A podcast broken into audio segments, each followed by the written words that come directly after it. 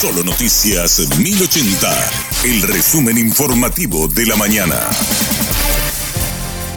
Hola, soy Susana Arevalo y este es el resumen informativo de la mañana. Una censista fue asaltada en Concepción al salir de una vivienda. Ocurrió en el barrio Itacurubí de la capital del primer departamento. La víctima, Guadalupe García, acababa de censar a una familia cuando fue interceptada por tres hombres que iban en una motocicleta. La moto fue robada minutos antes de otra vivienda del mismo barrio, según los datos preliminares. Los presuntos asaltantes se llevaron el teléfono celular de la joven censista.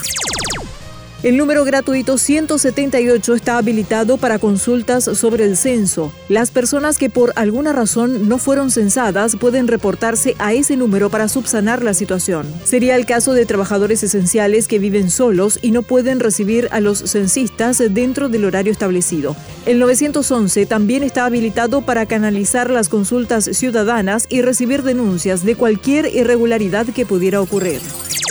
30 observadores locales e internacionales del Mercosur y otros países de América Latina acompañan el desarrollo del censo nacional. Están desplegados en diferentes puntos, acompañando el trabajo de los censistas para verificar la actividad.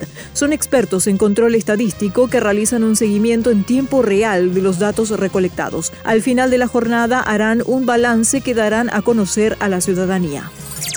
La Capasu dio a conocer la lista de supermercados que abrirán después del censo. En su mayoría son los locales que habitualmente abren las 24 horas. Esta vez estarán abiertos al público una vez que culminen las tareas de recolección de datos a nivel nacional. Los locales, horarios y direcciones se pueden verificar en las cuentas de redes sociales de la Cámara Paraguaya de Supermercados.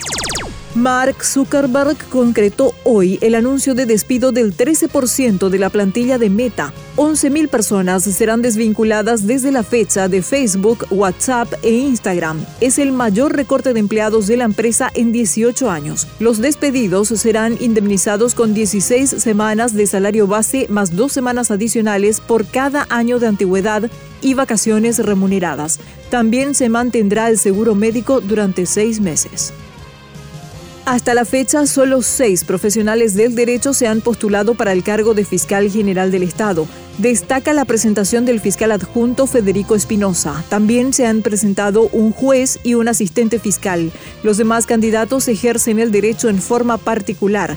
Aún no se ha postulado ninguna mujer. La fecha límite para la presentación de las postulaciones es el lunes 14 de noviembre. Hasta aquí el resumen informativo de la mañana. Que tengas muy buen resto de jornada.